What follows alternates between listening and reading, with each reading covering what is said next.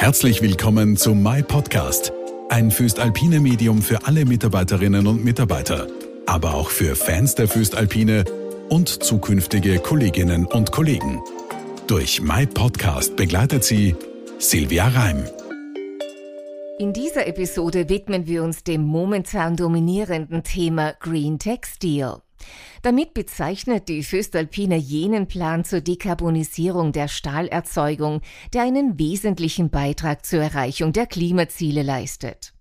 Die Föstalpine stößt jährlich 14,5 Millionen Tonnen CO2 aus und ist damit der größte Verursacher von CO2-Emissionen in Österreich. Die Dekarbonisierung hat daher höchste Priorität für den österreichischen Stahlerzeuger. Warum das so ist, streicht Vorstandsvorsitzender Herbert Eibensteiner hervor. Das ist natürlich ein wichtiger Beitrag zum Erreichen der Klimaziele. Und wenn man sagt 30 Prozent, 4 Millionen Tonnen CO2-Einsparung, bedeutet das schon in einem Land wie Österreich, das im Jahr 80 Millionen Tonnen etwa emittiert. Das sind einfach 5 Prozent. Aber was heißt das für die Föstalpine konkret, Herr Eibensteiner? Das bedeutet für uns einen klaren Plan für diese Dekarbonisierung und über diesen ersten Schritt möchten wir heute im Besonderen sprechen.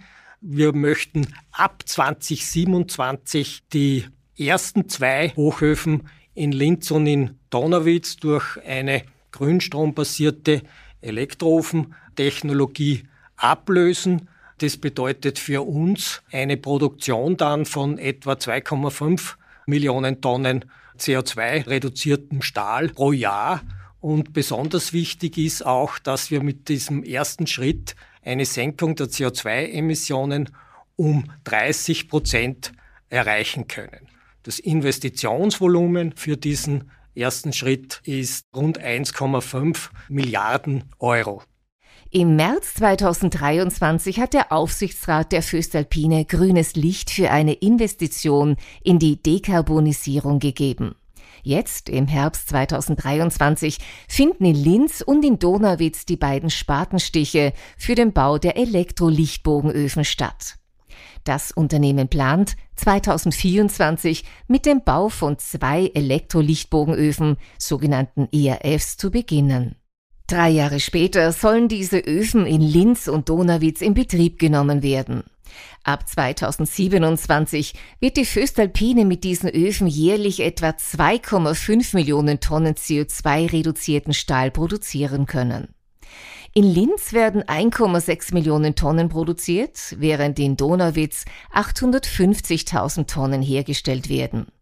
Im Gegensatz zum LD-Verfahren, dem sogenannten Linz-Donawitz-Verfahren, bei dem Kohle und Koks als Reduktionsmittel verwendet werden, kann der ERF ohne fossile Energieträger betrieben werden. Abhängig von den Qualitätsanforderungen wird eine Mischung aus Schrott, flüssigem Roheisen und HBI, sogenanntem Hot Briquetted Iron, verwendet. Das benötigte HBI bezieht die Föstalpine hauptsächlich über ihre Direktreduktionsanlage in Texas, USA, an der das Unternehmen noch einen 20-prozentigen Anteil hält. Herr Eibensteiner, warum ist es Ihnen wichtig, die Föstalpine Qualitätsstrategie weiterfahren zu können? Wir sind der Meinung, grüner Stahl hat vielleicht von 2025 bis etwas nach 30 etwas Besonderes. Aber wenn alle umgestellt haben, gibt es keinen USB mehr beim grünen Stahl. Der USB kann dann nur mehr sein, dass der Fokus, der strategische Fokus weiterhin auf diesen hochwertigen, hochqualitativen Stellen auch liegt. Und das ist uns wichtig, dass das auch langfristig so bleibt weil wir natürlich jetzt in Anlagen investieren, die jetzt 30, 40 Jahre im Betrieb sein werden. Und das ist, glaube ich, auch der entscheidende Punkt. Und das hat auch etwas damit zu tun, dass der Rohstoffmix auch tatsächlich passt. Ab 2030 plant das Unternehmen, zwei weitere Hochöfen in Linz und Donauwitz zu ersetzen und in Linz in einen weiteren Elektrolichtbogenofen zu investieren.